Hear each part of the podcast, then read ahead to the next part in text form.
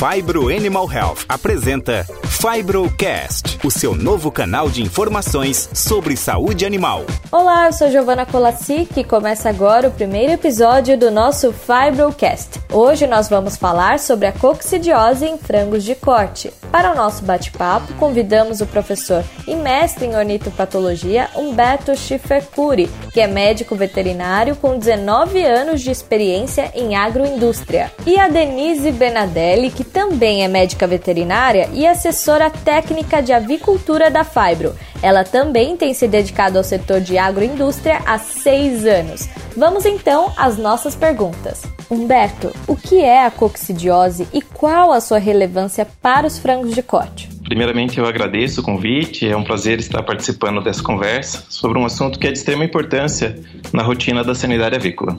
A coccidiose em frangos de corte é uma doença parasitária causada por um protozoário do gene Emeria, né, que acomete o sistema digestório das aves. Ela tem ocorrência mundial e, se não for bem controlada, ela pode causar impactos zootécnicos bastante significativos, como diminuição no ganho de peso, aumento da conversão alimentar e também mortalidade. Então, existem algumas espécies de emérias com potencial para causar esses danos.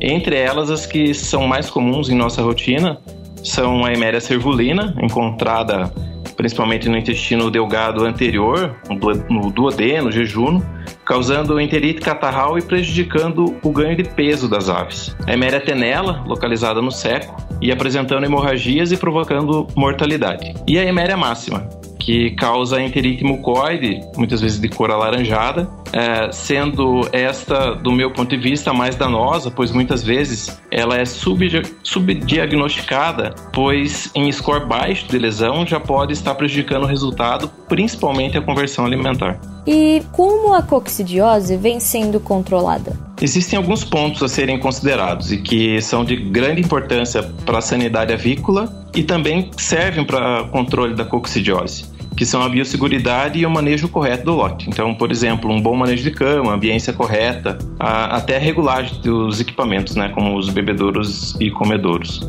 Porém, o controle também pode ser feito com a utilização de vacinas vivas e programas anticoccidianos via ração pré-determinados, com rotação estabelecida para evitar resistência ao princípio ativo utilizado. É, dessa forma, uma prática bastante comum é a monitoria das aves, né, com auxílio das necrópsias, sendo que é fundamental para ver os níveis da, dessa parasitose, então dessa coccidiose a campo, e orientar a tomada de decisão. Então, basicamente, o controle da coccidiose ela tem sido realizada através do uso desses aditivos anticoccidianos na ração. Né? Quando ocorre eventuais escapes ou surtos é, em lotes pontuais, né, que a gente classifica como caso agudo de coccidiose, a estratégia do uso do aditivo, controle via água de bebida, também ela é empregada com uma medida é, rápida e eficaz de controle. Para explorar melhor essa questão, quais seriam então as intervenções pontuais para o controle dessa enfermidade? É, nós temos que ressaltar que o controle principal, né, que tem que ser feito é, com estratégia em massa, é, são os programas anticoccidiano na ração. Mas sabemos que eventualmente teremos alguns surtos de coccidiose em algumas situações como por exemplo um desvio no processo de mistura e dosagem nas fábricas de ração, né, não garantindo adequada uh, dosagem e mistura desse anticoccidiano no alimento. Situações de manejo que ultrapassam a capacidade do aditivo anticoccidiano que está na ração de controlar a enfermidade. Então, por exemplo, aves que não comem porque está muito calor, tem desvio uh, na ambiência, camas extremamente úmidas, onde tem condições para que esporulhe o cisto e aumente o desafio da coccidiose. Então, nessas situações de surto, a rapidez na intervenção ela é fundamental. E é, é nessa perspectiva, o uso de alternativa solúvel se mostra uma boa opção, né? Então, as intervenções para o controle de coccidiose via água de bebida, né, elas possuem algumas vantagens frente à possibilidade da intervenção via ração.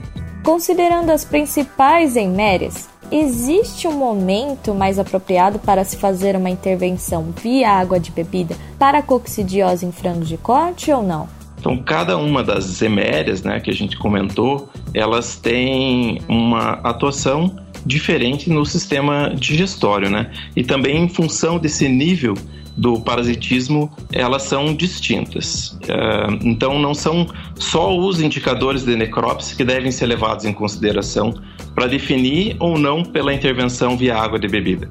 É, a gente tem que considerar uh, outros fatores, como o ganho de peso do lote, os pesos semanais obtidos, se tem alguma alteração no padrão do consumo de ração e também uh, como que está a característica das fezes na cama.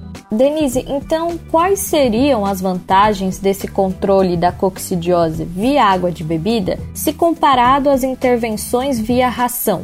Uh, então, primeiramente a eficácia, que normalmente em animais clinicamente afetados pela coccidiose, a ingestão de ração ela vai estar afetada uh, de forma mais significativa do que o consumo de água. Então, dessa forma, a intervenção de água de bebida é mais apropriada para se obter uma resposta mais eficaz em períodos de tratamento mais curto. E outro é a rapidez para iniciar a estratégia. Via água de bebida, os animais podem ser acessados prontamente. Se a estratégia de controle fosse via ração, ocorreria uma maior demora para a produção de entrega de ração e a intervenção demoraria mais a ocorrer. Então, o, com a via água de bebida, a gente acaba interferindo prontamente no ciclo reprodutivo das eimérias no intestino, reduzindo o parasitismo e diminuindo o tempo para recuperação e as perdas de desempenho. Denise, essa intervenção se diferencia por tipo de eiméria? Uh, sim, uh, das três eimérias mais importantes para o frango de corte, uh, em função do nível de parasitismo ser diferente, elas podem causar mais ou menos danos à saúde. Então, se a gente pegar o exemplo da Iméria cerbulina, ela vai começar a ter uma perda de desempenho, causar um prejuízo maior por volta do score 2. Já para a Iméria máxima, ela começa a causar lesão ainda antes de um score 1. Então, ela é a Iméria que maior causa perda de desempenho e pode afetar a saúde do lote. Então, a intervenção teria que ser tomada de imediato, pois os prejuízos podem ser muito grandes se essa intervenção não for tomada no momento correto. E para a Iméria tenela, o que preocupa mais é em casos de mortalidade, pois ela não tem uma perda de desempenho tão grande, porém ela causa uma maior mortalidade. Então, conforme a iméria que for encontrado, a gente tem que avaliar o momento da, de fazer a intervenção devido ao seu nível de parasitismo. E chegamos ao fim do nosso bate-papo sobre a coccidiose em frangos de corte. Não percam o nosso próximo episódio em que vamos apresentar as soluções Fibro para o controle dessa enfermidade. Até a próxima!